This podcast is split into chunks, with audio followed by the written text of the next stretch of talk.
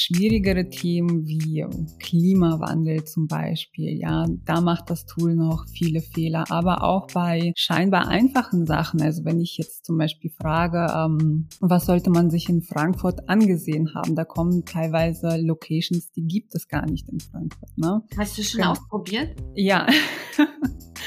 Genau, ähm, deswegen kann man das nicht so pauschal sagen. Ich glaube, man sollte das Tool vielleicht erstmal dafür benutzen als zum Beispiel Ideengeber oder dass man sich Texte zusammenfassen lässt Hey Leute, willkommen zu einer neuen Episode von Digger Fake, dem etwas anderen Aufklärungspodcast mit den magischen F-Wörtern Fake News und Fact-Checking.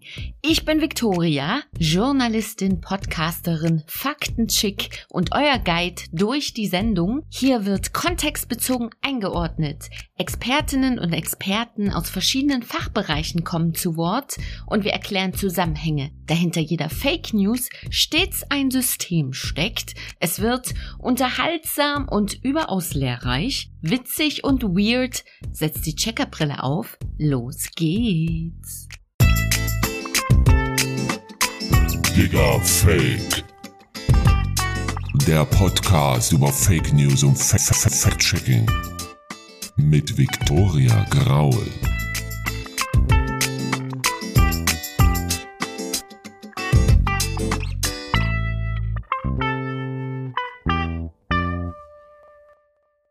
Ich starte heute mal mit einer Sensationsmeldung. ChatGPT ist die wohl am schnellsten wachsende App aller Zeiten. Das geht aus einer Studie einer Schweizer Großbank hervor.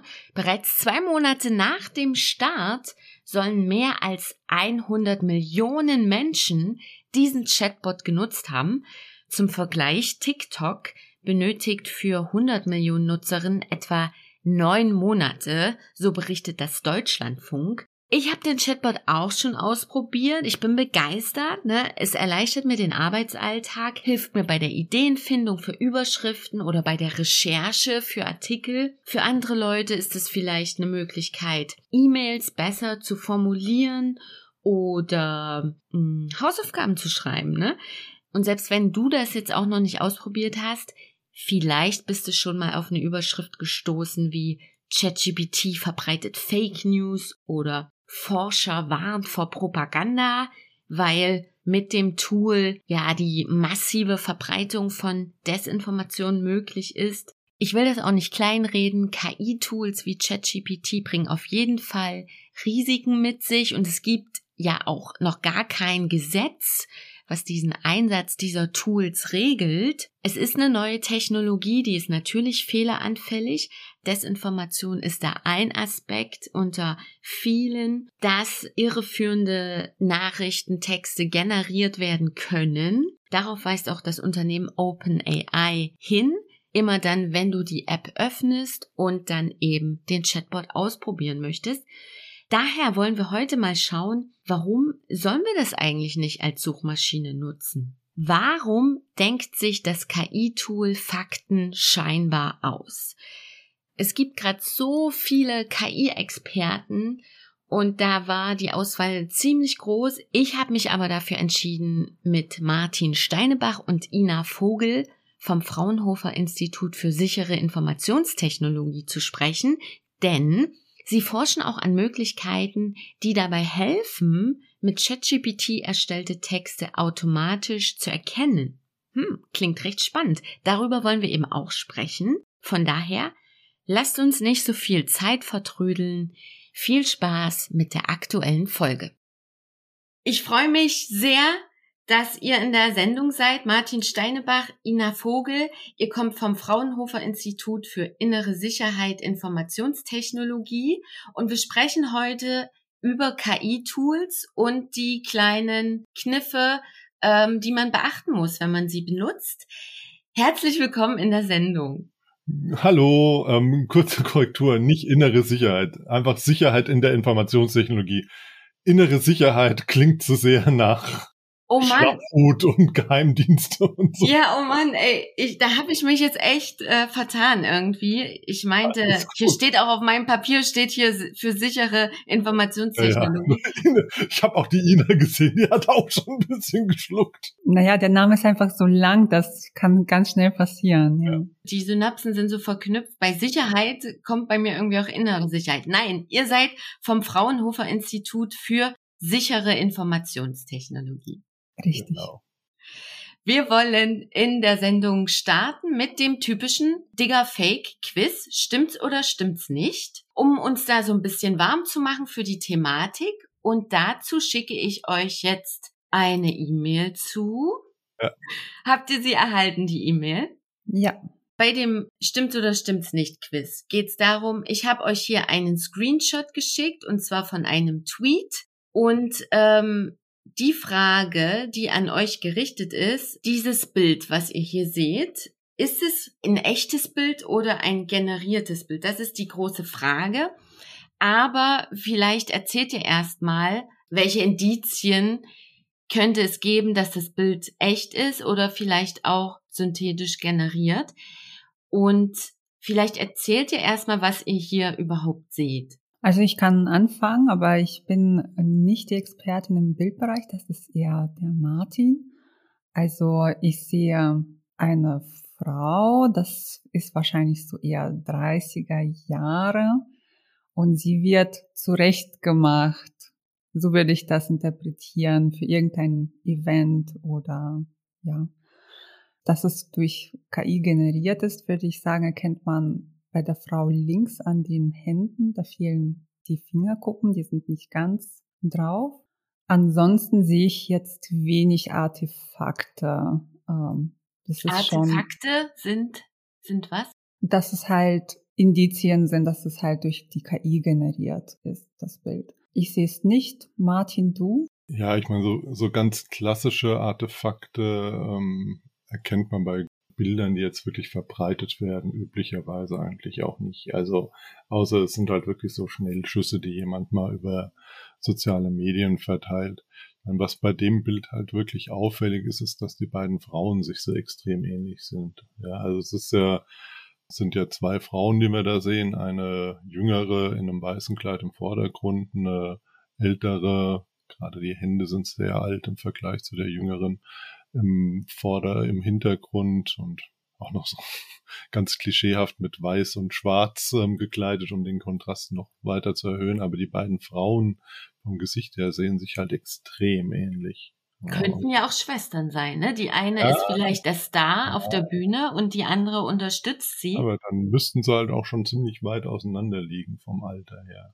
Ja, und wenn es dann so eine Tochter-Mutter-Konstellation wäre, dann würden sich halt schon extrem ähnlich sehen. Also das stimmt ja zu. Das wäre so, so Zwillingsschwestern nach dem Motto, eine, eine hat das Leben hart mitgespielt und die hat ähm, durch ganz viel Leid und Elend und schwerste Arbeit ähm, schon starke Gebrechen und die andere hat irgendwie halt ein viel angenehmeres Leben gefühlt führt und ist dadurch ähm, noch viel erholter und jünger und so weiter so einen Kontrast könnte man vielleicht noch herstellen, aber also es müssten dann wahrscheinlich wirklich irgendwie so Zwillingsschwestern sein, oder? Ja.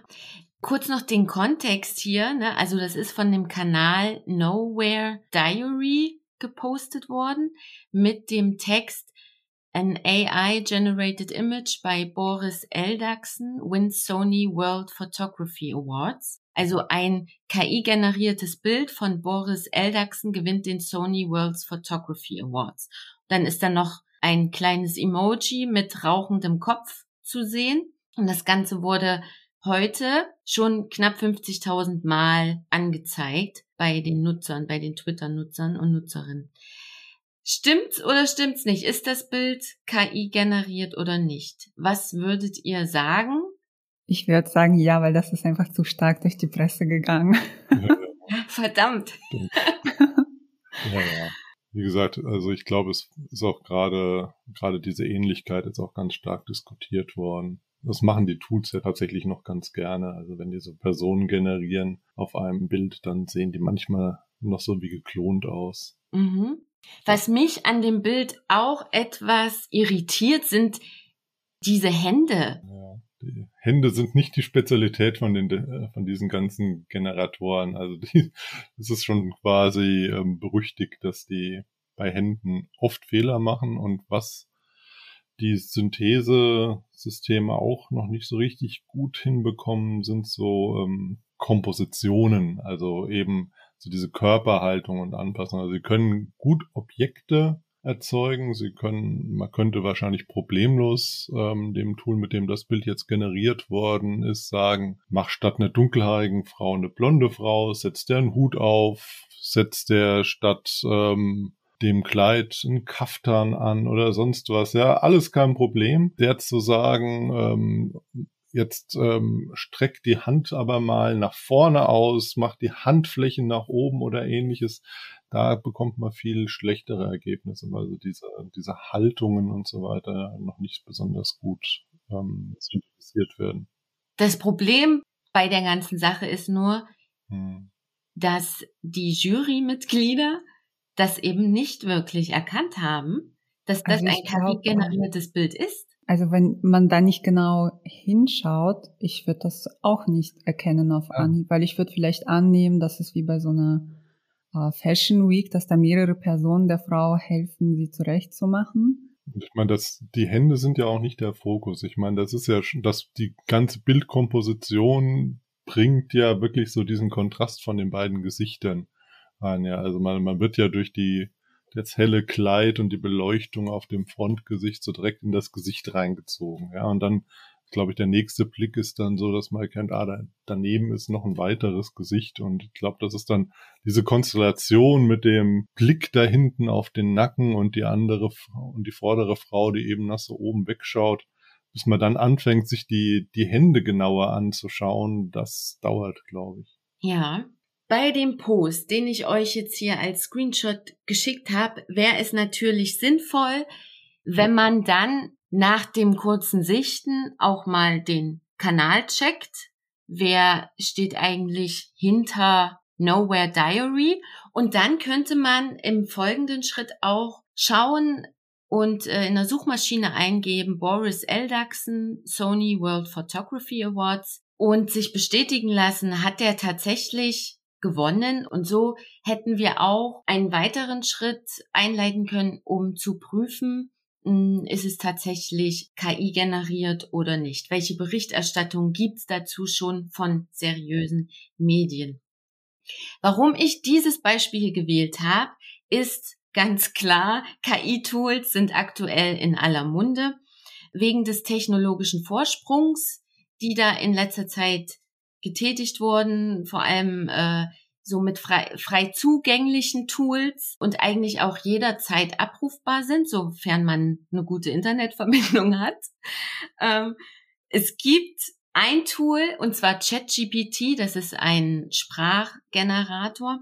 Der hat vor allem für großes Echo gesorgt und die Berichte darüber waren auch sehr vielfältig, vom Erstaunen bis hin zur leichten Hysterie und äh, Empörung, vor allem weil dann festgestellt wurde, hey, was der Sprachbot da ausgibt, das ist ja nicht immer richtig. Daher möchte ich einfach mal diese, dieses Thema heute mit euch besprechen und gleich mal in die erste Frage einsteigen. Und zwar, warum denken sich ChatGPT und andere KI-Sprachbots Fakten scheinbar aus?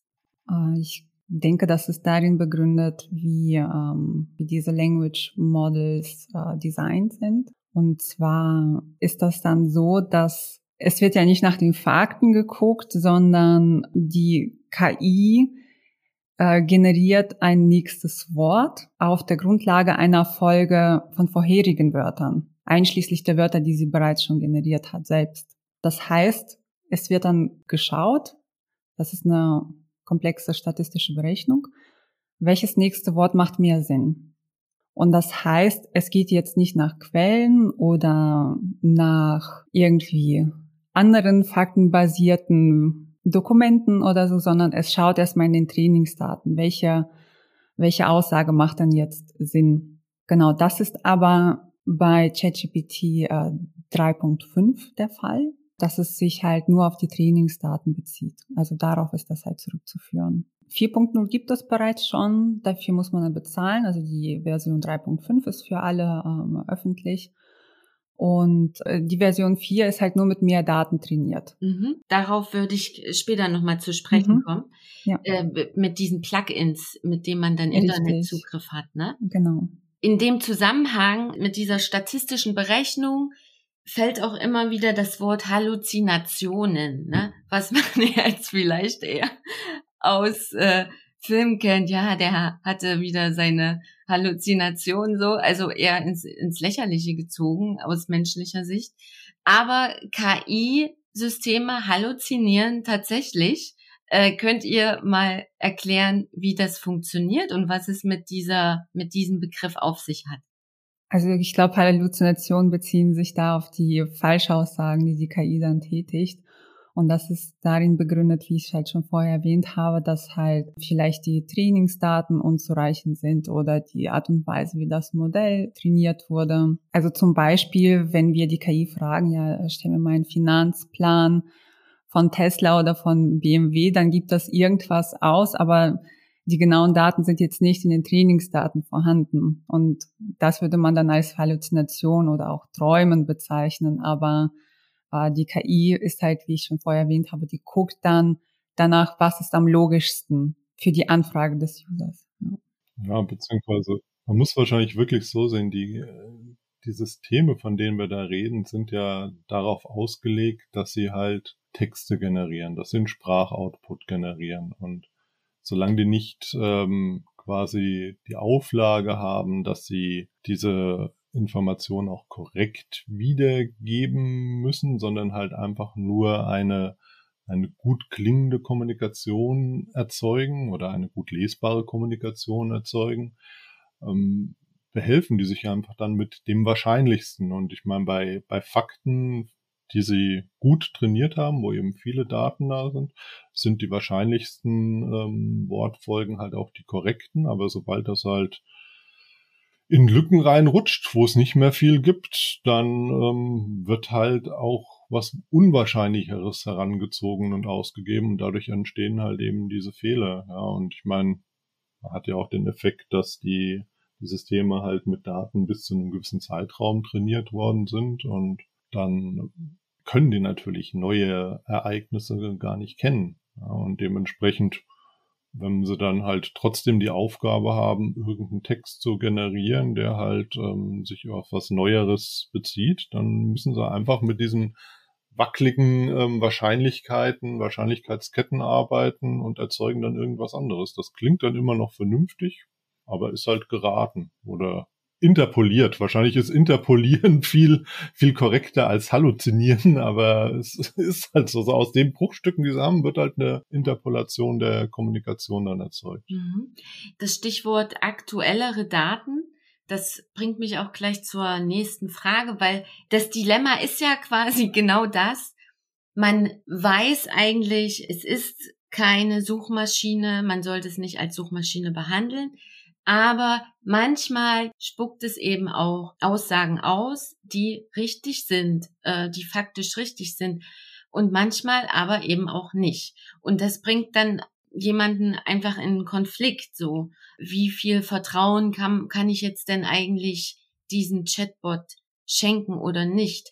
In welchen Bereichen ist es denn aktuell besonders wahrscheinlich, dass richtige Fakten ausgegeben werden und in welchen nicht. Kann man das so verallgemeinern? Kann man da jetzt einfach mal zwei Schubladen aufmachen und sagen, ja, äh, um das einfach besser zu begreifen, sagen wir alles über historische Daten zum Imperialismus zum Beispiel, weiß das KI-Tool auf jeden Fall. Das können wir in diese Schublade stecken und vielleicht ähm, Statistiken zum aktuellen DAX-Geschehen können wir in die andere Schublade stecken. So kann man da so generelles Fazit schon mal ziehen? Ich glaube, wir müssen uns erstmal stark überlegen, ähm, von was reden wir jetzt. Ja, also ein ChatGPT oder irgendwie in BART oder sonst was, das ist ja schon stark davon abhängig, welche Trainingsdaten verwendet worden sind, welche anderen Möglichkeiten zur Informationsgenerierung die Systeme noch haben. Kann man, glaube ich, nicht pauschalisieren. Man wird nicht einfach sagen können, die Systeme können dies oder jenes. Und dann würde ich sagen, also meine Vermutung wäre, wenn wir jetzt mal bei dem klassischen ChatGPT, das einfach am meisten ähm, gesehen und getestet wurde, bleibt, da würde ich sagen, es kommt vielleicht gar nicht so sehr auf die, die Schubladen an, sondern es kommt wahrscheinlich darauf an, wie tief man in die Schublade reinkramt. Also ich glaube, dass ähm, das System kann irgendwie über geschichtliche Hintergründe, die so klassisches Schulwissen ist, dass jeder irgendwann mal in einem Buch gelesen hat oder so, ähm, kann das wahrscheinlich prima Aussagen treffen, weil die einfach ganz häufig in den Trainingsdaten vorhanden sind und dadurch die, das Training auch stark ist. Aber wenn man dann vielleicht irgendwie anfängt, über exotischere Sachen zu fragen, also ich sag jetzt mal, wenn man eben römische Kaiserzeit über die die Tempel der, der, der Stadtgötter oder sowas. Da gibt's ganz viel. Und dann gibt's ja noch alle möglichen Nebenkulte. Ja, die hatten ja Unmengen von Kulten. Und wenn man dann plötzlich anfängt mit irgend, über irgendeine Nebengottheit, die vielleicht damals in Rom mal ähm, so in einem, in einer Straßenecke einen kleinen Tempel oder Schrein hatte und da das auch vielleicht nur in einem Fachbuch von einem exotischen Wissenschaftler mal erwähnt worden ist, dann ist es halt wahrscheinlich, dass er sich da irgendwas ausdenkt. Da kann es dann durchaus passieren, dass man sagt, ähm, wie war denn die Verehrung von Gott XY und dann fängt das Ding an und überlegt sich irgendwas und weil es das halt nicht weiß. Und das Gleiche kann sein, dass wenn ich mit der über Popmusik von 2020 rede, dann kann es ähm, bekannte Künstler bis ins letzte Detail und dann fragt man die nach irgendwas Exotischem und wie dem, dessen Stil sich jetzt von, von dem bekannten Künstler unterscheidet und dann kann es auch wieder sein, dass er sich irgendwas aus dem Finger saugt und überlegt. Also ich glaube nicht, dass es so, so eine Sparte ist. Mathematik, ja, also wenn ich anfange mit dem Ding zu rechnen, wäre ich höllisch vorsichtig. Also da würde ich, das würde ich nicht verwenden, wenn ich es nicht präzise nachrechnen kann, weil da neigt es zu hoher Kreativität. Aber Ina kann das bestimmt viel präziser und detaillierter beantworten. Ich weiß nicht, ich glaube, du bist bei uns derjenige, der das äh, äh, sehr intensiv austestet. Ähm, deswegen, ich würde dir da auf jeden Fall recht geben. Ich würde da vielleicht noch hinzufügen, dass sich das generell nicht für etwas, was faktenbezogen ist, zu Rate ziehen würde. Ich meine, auf der Seite von OpenAI, ja, das Unternehmen hinter ChatGPT, das steht ja auch auf der Webseite, das sollte man jetzt nicht äh, als äh, Faktenquelle benutzen. Schwierigere Themen wie Klimawandel zum Beispiel, ja, da macht das Tool noch viele Fehler, aber auch bei scheinbar einfachen Sachen. Also wenn ich jetzt zum Beispiel frage, ähm, was sollte man sich in Frankfurt angesehen haben, da kommen teilweise Locations, die gibt es gar nicht in Frankfurt. Ne? Hast du schon genau. ausprobiert? Ja. genau. Ähm, deswegen kann man das nicht so pauschal sagen. Ich glaube, ähm, man sollte das Tool vielleicht erstmal ähm, dafür benutzen als zum Beispiel Ideengeber oder dass man sich Texte zusammenfassen lässt oder ähm, zum Beispiel Schreiben von Werbeanzeigen oder Interpretation von irgendwelchen Büchern, aber jetzt nicht als Bibliothek sozusagen als Informationsquelle. Mhm. Stimme ich auf jeden Fall zu. Und wenn man sich oder wenn man da Fakten generieren lässt, also scheinbare Fakten, auf jeden Fall immer gegenchecken. Das ist auf jeden Fall sehr wichtig. Digga, Fake. Wir hatten eben schon ChatGPT 4.0 angeschnitten. Also diese kostenpflichtige Version mit mhm. allerlei Features noch, unter anderem einen Internetzugang, der dann mit einem Plugin installiert werden kann. Und da frage ich mich dann wiederum, wenn die KI nun Zugriff auf das Internet hat, ja, und dann eben auf aktuelle Daten, die da veröffentlicht werden auf allerlei Websites, ist es dann wahrscheinlicher, dass die generierten Texte mit richtigen Fakten arbeiten? Ich darf jetzt, glaube ich, nichts in die eine oder andere Richtung sagen. Ich würde pauschal sagen, ja, die Informationen sind korrekter, weil Wenn man das dann ähm, mit integriert in das Tool, dass es auch dieses Webbrowsing macht, dann macht ja ChatGPT nichts anderes als Google auch. Also man stellt dann ChatGPT eine Frage und es durchforstet dann das Internet nach Antworten, die für diese Frage äh, in, Frage kommen. Und wenn es das dann findet, dann fasst es die Informationen so zusammen, wie es der User gerne hätte. Das heißt, die Information stimmt schon mehr überein als nur halt äh, dieses Vorgängermodell, dieses 3.5, was halt auf älteren Daten trainiert wurde. Hier ist ja direkt der Zugang zum Internet.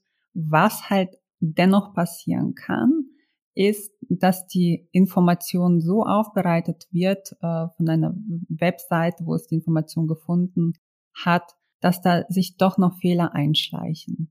Ja, also zum Beispiel das Unternehmen wurde 2017 gegründet, statt, wenn das, wie es richtig wäre, 2015. Da muss man trotzdem drauf achten. Was natürlich ein großer Benefit ist, äh, dass die Verlinkung direkt mitgegeben wird. Also man kann sich tatsächlich auch die Historie anschauen, also wie ist ChatGPT vorgegangen, auf welchen Seiten war es, äh, von wo hat es die Information und dass man da direkt auf diese Webseite gehen kann und dann äh, die Information prüfen kann. Ja, das ist ja cool, wenn es dann gleich noch die Quellen mit angibt. Martin, hast du noch was ja, zu, zu Ja gut, ich meine, ich ähm, wenn wir über diese Plugins reden, müssen wir, glaube ich, eben auch uns noch überlegen, was, was die tatsächlich bedeuten. Ich meine, sowas wie eine Web-Schnittstelle ist ja nur ein potenzielles Plugin. meine, es gibt auch Plugins, die zum Beispiel zum mathematischen System ähm, ausgerichtet sind. Und das ist auch ein ganz großer ähm, Fortschritt, weil was ähm, ChatGPT eigentlich schon immer ganz gut konnte, war, wenn ich dem eine Rechenaufgabe gebe, erstmal zu sagen, wie es die so grob löst und wie es die Aufgabe versteht und so weiter. Also dem irgendwie zu sagen, ich will berechnen, wie viel Liter Wasser in einem Swimmingpool sind oder so. Das versteht das ganz gut und ähm, bildet dann auch die Formel schon mal ab, aber es berechnet einfach schlecht, ja, weil eben dann nicht mehr wirklich Rechnen passiert, sondern so ähm, Synthese und Interpolation. Wenn ich das Sprachmodell einfach als Schnittstelle für ein spezialisiertes mathematisches System verwende, dass ich umgangssprachlich ähm, mathematische Aufgaben stelle, ChatGPT das dann als mathematische Aufgabe erkennt und ähm, entsprechend transkodiert in eine Aufgabe für ein mathematisches System und mir dann die Antwort wieder zurückgibt dann habe ich halt tatsächlich so das Beste aus zwei Welten. Dann habe ich eine Schnittstelle, mit der ich viel einfacher arbeiten kann, als wenn ich erstmal gucken muss, was ist denn die Formel für das Volumen von einem Swimmingpool, wie rechne ich die ganzen Werte, die ich habe, um. Das ist ja immer für manche auch schon so eine Herausforderung, dass man dann Liter hat und Zentimeter und dies und das, ja, und, und wie, wie kommt das alles zusammen? Ich glaube, das ist eine Sache, die man, die man wirklich in der Zukunft noch stärker sehen und nutzen wird, dass eben diese Sprachmodelle so die Schnittstelle zu den ganzen Plugins darstellen. Das geht gar nicht drum, die Sprachmodelle selbst viel schlauer zu machen, weil das müssen sie gar nicht sein. Es gibt ja genug schlaue Systeme in dem Sinne, also spezialisierte Systeme.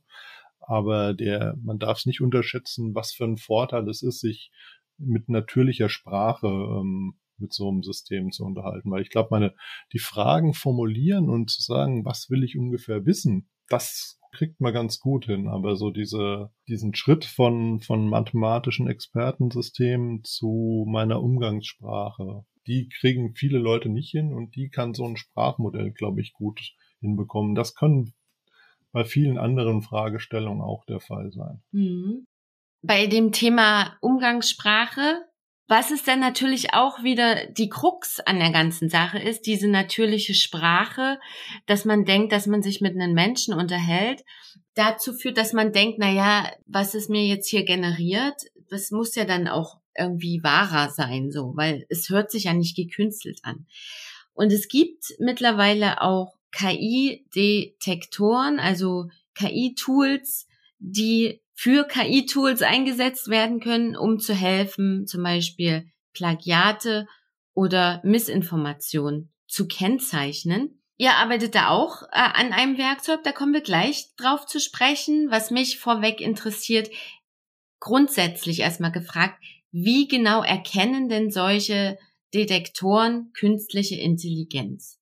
Ah, das ist, ich glaube, da gibt's keine generelle Antwort darauf, weil es halt einfach ähm, verschiedene Herangehensweisen gibt. Aber so eine verbreitete Herangehensweise ist es zu schauen, ob man, wenn ich jetzt von solchen Sprachsynthese-Tools ausgehe, weil es gibt ja auch andere Syntheseverfahren, andere KI-Ergebnisse, aber bei diesen Sprachsynthese-Tools guckt man sich üblicherweise an, ob die Sprache irgendwelche speziellen Eigenarten hat. Ja, also gibt es vielleicht irgendwelche Worte, irgendwelche Floskeln, die das ähm, KI-System besonders häufig verwendet hat das KI-System vielleicht ganz typische Satzlänge, eine ganz typische Satzstruktur? Hat das KI-System vielleicht irgendwelche unnatürlichen ähm, technischen Schwellen, die sagen, in einem Absatz dürfen nicht mehr als 60 Worte rein und deshalb macht's halt dann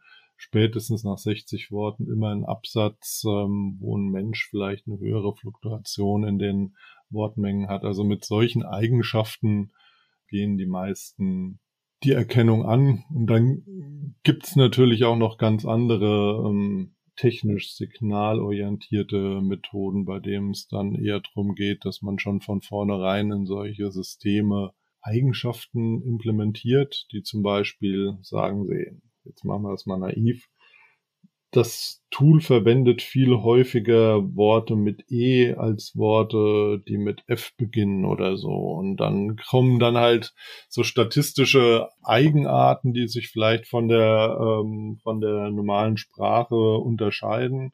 Und damit kann ich dann, wenn ich diese, diese Regeln kenne und eine statistische Analyse über Wortanfänge oder ähnliches äh, mache, dann auch sagen, ah, das sieht mir jetzt so aus, als ob das ähm, Tool XY mit der Eigenschaft Z war. Das muss man natürlich komplexer machen, aber vom Prinzip her gibt es auch diese Überlegung, dass man so eine Art Kennzeichen und das wird dann auch als Wasserzeichen bezeichnet, ist nicht so eine so eine unglaublich treffende ähm, Definition dafür, aber solche Ansätze gibt es zum Beispiel auch. Ja.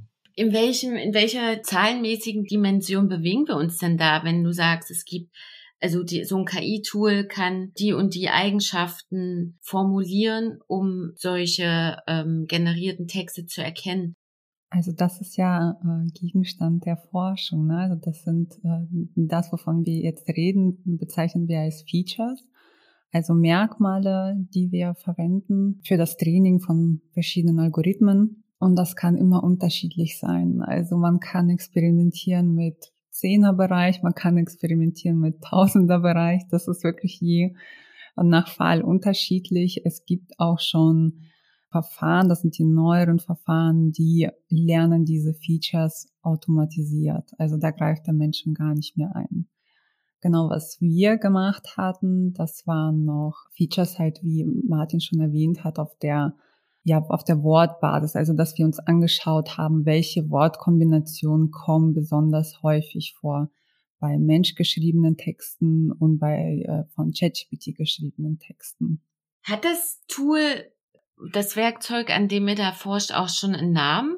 Äh, es hat einen Namen. Äh, das Tool ähm, wurde für die Autorschaftserkennung entwickelt. Das ist schon ein paar Jahre alt.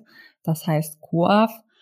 Und ähm, dieses Tool hatten wir jetzt experimentierhalber eingesetzt, ob das sich halt auch eignet, um ChatGPT geschriebenen Texte als solche zu erkennen. Mhm. Welche Probleme habt ihr da vielleicht schon festgestellt, die sich mit solchen KI-Detektoren einstellen, ne? Die ähm, halt nicht gelöst werden können?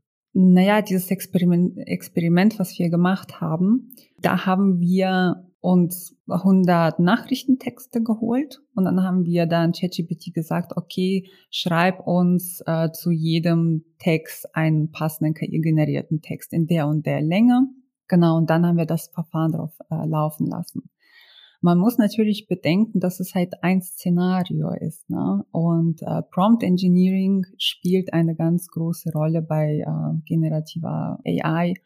dass sobald ich den Prompt anpasse, kann es auch schon sein, dass die Genauigkeit dann runtergeht, dass das Tool das nicht mehr so gut erkennt.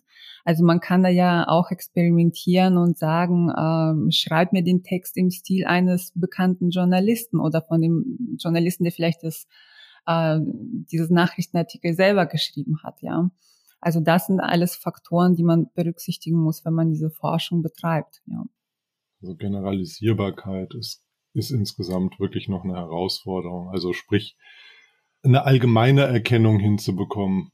Man kriegt es, glaube ich, ganz gut hin, wenn man ein System hat, mit dem System experimentieren kann und dann Referenzdaten vom Menschen hat und dann ähm, Referenzdaten vom System ähm, generieren kann. Dann lernt man mit der Zeit Eigenschaften, die für den Menschen oder für das System sprechen. Aber das bedeutet halt nicht, dass wenn ich halt eben wie jetzt in Inas Beispiel 100 ähm, Nachrichtentexte und 100 ähm, Nacherzählungen von ChatGPT miteinander vergleiche, dass ich das, was ich daraus gelernt habe, dann zum Beispiel direkt ansetzen kann, um zu erkennen, ob ein Schulaufsatz ähm, jetzt von einem Kind oder von ChatGPT geschrieben worden ist. Weil das kann dann halt einfach sein, dass das System Merkmale gelernt hat, die dann überhaupt nicht auf die Fragestellung passen. So wie ich das jetzt einschätze, sollte man als Nutzer im Internet jetzt eigentlich noch nicht solche KI-Detektoren verwenden, weil die noch nicht so ausgereift sind oder eben auch noch viele Fehler haben. Das ist, das ist, das wäre jetzt so das Fazit, was ich daraus ziehen würde. Ja, also ist es ist schlicht und einfach, glaube ich, ganz allgemein so, dass die Werkzeuge, die es heute zur, ich sag mal, forensischen Analyse von ähm, generierten Inhalten, sei es jetzt Bild, sei es Video, Audio, sonst was, äh, kann ja schon alles Mögliche generiert werden, ähm, dass die einfach noch nicht so Endnutzer geeignet sind, dass man sagen könnte, ich stelle die irgendwo ins Netz, ähm, und ähm, dann habe ich da die Möglichkeit, eine Unterscheidung zu treffen. Da ist einfach die, die Statistik spricht dagegen ein, würde ich mal ganz hart sagen. Ja, also ich meine, wenn du dir überlegst, wie viele Nachrichten jeden Tag durchs Netz geistern und ähm, wenn dann jeder irgendwie sich hinsetzt und mal ein paar davon testet, ähm, ist ja die Wahrscheinlichkeit, dass er eine synthetische Nachricht ähm, erwischt, erstmal ziemlich gering. Also wenn es einfach mal so ein blindes Losziehen ist. Ja, ich habe Milliarden von, von Nachrichten, die da rumschwirren und sagen wir mal, es sind tausend synthetische dabei. Ja, dann habe ich halt einfach das Problem, dass ähm, wenn ich auch nur ein Promille Fehlerrate habe, ich dann halt immer noch die Milliarden Nachrichten teste und ähm, ich Millionen von Falschalarmen bekomme, weil dann bin wir genau von der Milliarden auf die Millionen mit der Promille.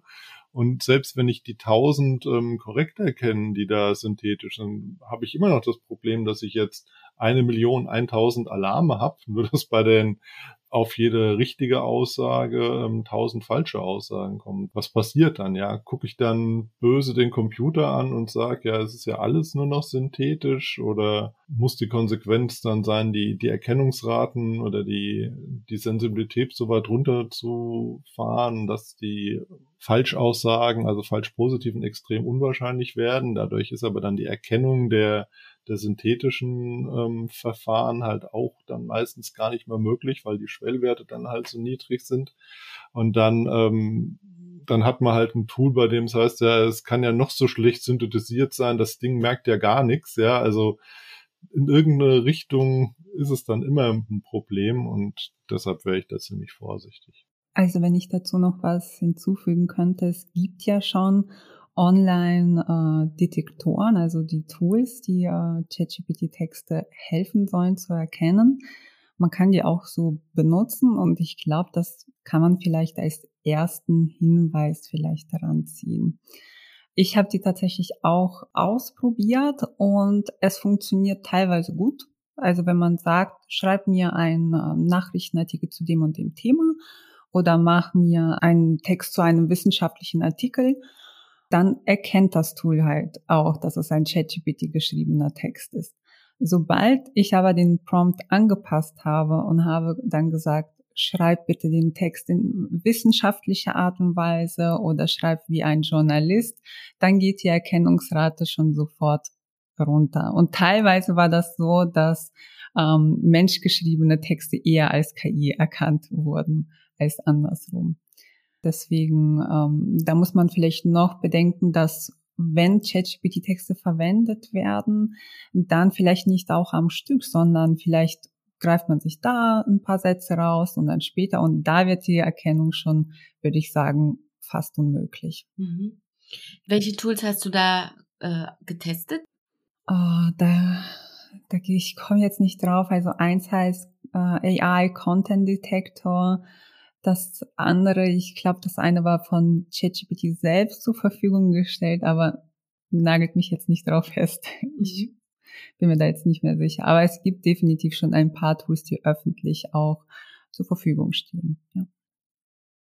Ja, und was ich noch anmerken wollte, es wird natürlich auch spannend, weil die, die Grenzen werden verschwimmen, glaube ich. Ich meine, wir haben in der Zwischenzeit ja auch eine Reihe von Tools, die es einen ermöglichen, so eine stilistische Korrektur durchzuführen, ja, und das, ähm, also wenn ich zum Beispiel Englisch schreibe, ich meine, ich, ich schreibe routiniert Englisch und ähm, das lesen die Leute auch ohne Kopfschmerzen zu bekommen, ja, aber ähm, wenn ich das durch ein Tool laufen lasse, wie ähm, ich glaube von DeepL gibt es in der Zwischenzeit so ein Stilkorrektursystem, ähm, das findet da immer noch Vorschläge, wie man das Ganze besser hinbekommen kann. Und das muss auch noch nicht das Ende der Fahnenstange sein, weil ich glaube, die ähm, Systeme neigen noch dazu, eher so ähm, Wort, Wortumgebungsreformulierung zu machen, aber die bauen noch nicht die Sprache komplett um. Was ein Englisch-Muttersprachler gegenüber jemandem, der Deutsch spricht, zum Beispiel häufig macht, ist die, die Sätze einfach umstellen. So diese Satzfolge, die man im Deutschen macht, ist eine andere wie im Englischen. Das hatte ich gerade letztens zu so einem Korrekturvorgang. Und das machen diese Korrekturtools noch nicht, aber die machen es vielleicht in der Zukunft. Der Schritt wird irgendwann kommen, dass man noch besseres Englisch mit so einem System ähm, schreiben kann und nachkorrigieren kann, als was man jetzt heute hat. Und ähm, dann kann es halt durchaus sein, dass man halt einfach so ein dann auch eine stilistische Korrektur hat, die ja irgendwo auch Sprachsynthese dann schon ist, aber man hat den Text ja eigentlich schon selbst geschrieben. Man hat den nur dann stilistisch korrigieren lassen und was man dann macht, ob das dann zu erkennende ähm, KI-Texte sind oder ob das ähm, von Menschen geschriebene Texte sind. Ja, also ich meine, niemand würde sagen, du darfst keinen Spellchecker verwenden. Ja, also Rechtschreibkorrektur ähm, ist, glaube ich, gang und gäbe. Darf ich eine sprachstilistische Korrektur nehmen? Und was passiert dann, wenn ChatGPT ähm, als eine Schnittstelle auch einfach nochmal durch die gleiche Korrektur ähm, läuft? Ja, dann haben wir immer so einen stilistischen Weichzeichner, den, den beide Parteien einsetzen. Also das wird alles noch spannend. Spannendes Thema. Ich könnte jetzt noch ewig weiterreden mit euch darüber. Wir lassen es aber jetzt erstmal dabei, würde ich sagen. Gibt's zum Schluss noch irgendwie einen Aspekt, den ihr gerne hinzufügen möchtet, den ihr an meine Hörer, Hörerinnen richten wollt, die solche KI-Tools wie ChatGPT einsetzen? Abschließend würde ich vielleicht sagen, ich glaube, dass äh, generative KI ist gekommen und sie wird bleiben. Wir sehen einen regelrechten Kampf zwischen Microsoft, Google, äh, OpenAI, zu dem ja ChatGPT gehört, und auch ähm, Elon Musk hat ja jetzt ein Unternehmen gegründet, was XAI, glaube ich, heißt. Genau, da wird er sich bestimmt auch mit dem Thema beschäftigen. Ähm, die generative KI wird sich noch verändern. Es werden wahrscheinlich Umbrüche stattfinden, allein schon bei was äh, äh ja ChatGPT jetzt macht, dass es das Internet durchsucht, Konkurrenz zu Google Suchmaschine zum Beispiel, ja. Was wir, denke ich mir, wir mit der Zeit einfach lernen werden, damit umzugehen. Also wofür kann ich das einsetzen und wofür vielleicht lieber nicht. Wunderbar. Also ich würde im Augenblick ChatGPT dazu einsetzen, Texte zu generieren über Inhalte, in denen ich mich auskenne, in denen ich selbst bewerten kann, was, ähm, was da gesagt wird und was nicht. Ich würde mir von ChatGPT nicht die Welt erklären lassen. Das wäre mir noch zu gefährlich. Digga, Fake Das war Digger Fake mit Ina Vogel und Martin Steinebach vom Fraunhofer Institut für sichere Informationstechnologie und mir, eurem Faktenchick Viktoria Graul.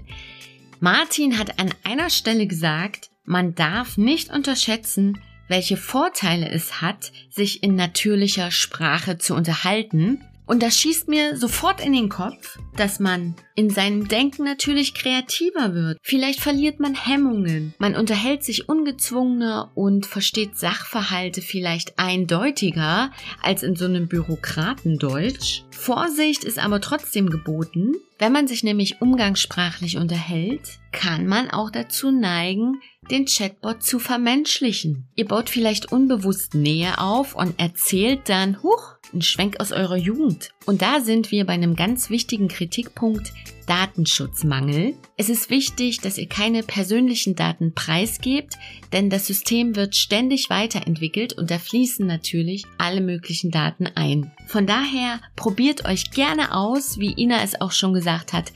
Diese KI-Tools sind da und sie gehen auch nicht wieder weg. Bedenkt aber, dass alles, was ihr da in den Chatbot eingebt, für zum Beispiel Trainingszwecke verwendet wird. Wenn ihr das nicht wollt, dann schaut doch mal in die Benutzereinstellungen, da kann man sowas auch deaktivieren. Und jetzt noch mal ein kurzer Shoutout. Wenn euch Digger Fake gefällt und ihr mich finanziell unterstützen möchtet, dann macht das doch via Steady. Ein kleiner Beitrag von euch zeigt mir, dass ihr meine Arbeit wertschätzt.